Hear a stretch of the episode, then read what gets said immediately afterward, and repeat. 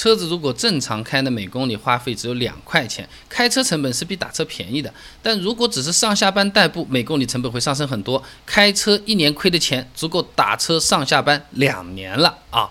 那就像饭店开业定菜价，会把员工的工资啊、饭店的这种电费、场地费、固定费用都是算在这个菜价里面的，车子也是一样的，保险费、停车费都是要算在每公里的成本摊进去的啊。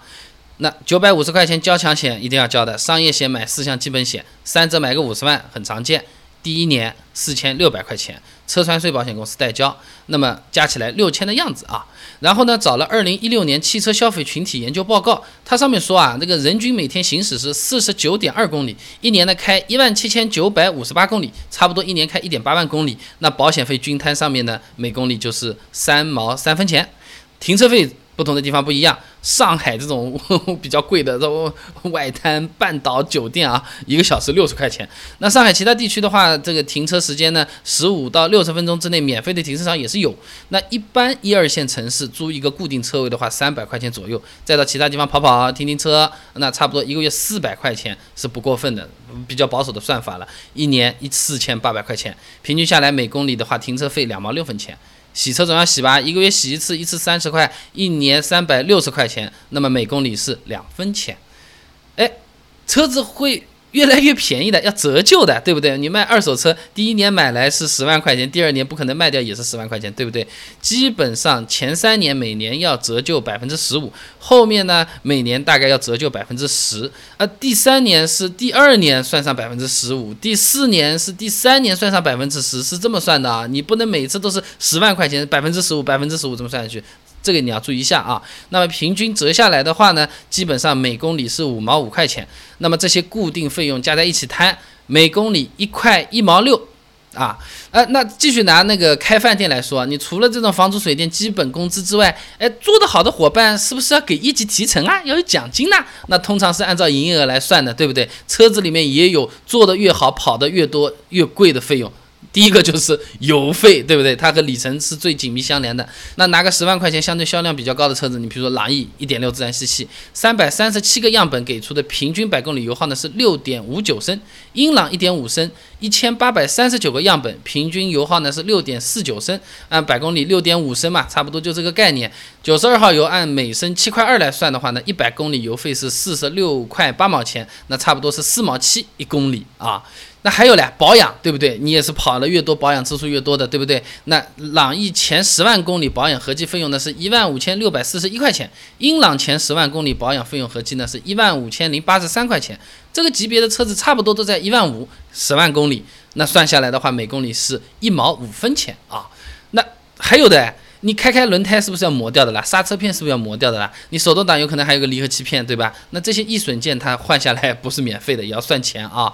那么轮胎呢，寿命一般是五到十万公里，四条轮胎总价两千块钱，在这个级别价位，平均每公里因为轮胎的磨损大概花掉三分钱。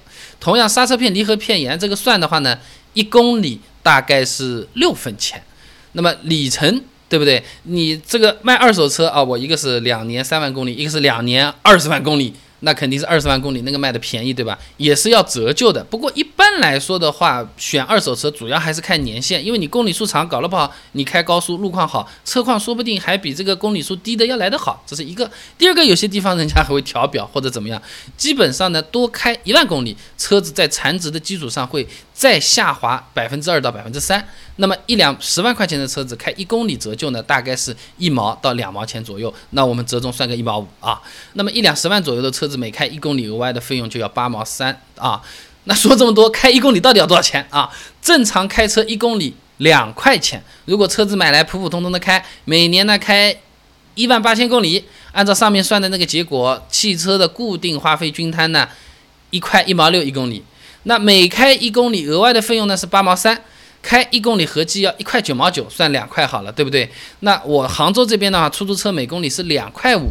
那这开车成本是比打车要便宜的，而且你自己开车说走就走，对不对？那相对来说的话，等车啊、叫车的那些时间你也省下来了啊。我们不较真啊，你还说什么停车难停或者打车有折扣，我们就先不算了啊。那刚才说的是要开到一万八千公里了啊！如果只是上下班代代步的朋友的话，每一公里要亏四块五毛钱，成本会贵很多的啊！二零一七年百度地图啊有个研究报告的，呃，即使那个通勤距离最远的北京来算，单程通勤十一公里，上下班加起来二十二公里，一年两百五十个有效工作日，只能开到五千五百公里。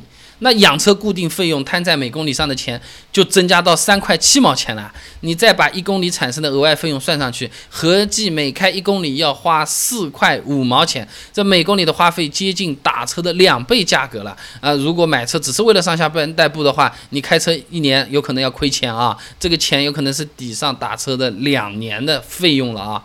那车子经常开用的多，那就相对会比较实惠。但有时候。我这个实际情况还真的就是五千公里都是开不到的一年，那这个时候保养怎么做呢？4S 店有的说，哎，你三个月去，两个月去，一个月去，半年去，问题不大的。到底哪个才是靠谱的？哪个才是对车子最好的？那我去 4S 店排队排的老长，排到了服务也一般般，价钱还不便宜。我首保做完了之后，我还要不要再去 4S 店做保养？我如果不去 4S 店做保养，我会承担哪些风险？有些 4S 店不是说。你走，你滚，我以后不管你了。哪些项目我在 4S 店做，他也是不管我的，全部给你把资料整理出来了。关注微信公众号“备胎说车”，回复关键词“保养”就可以了。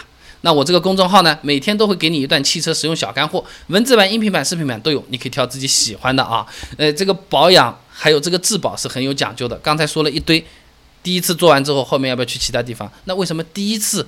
一定要去 4S 店做呢？关注微信公众号“备胎说车”，回复关键词“保养”就可以了。备胎说车，等你来玩哦。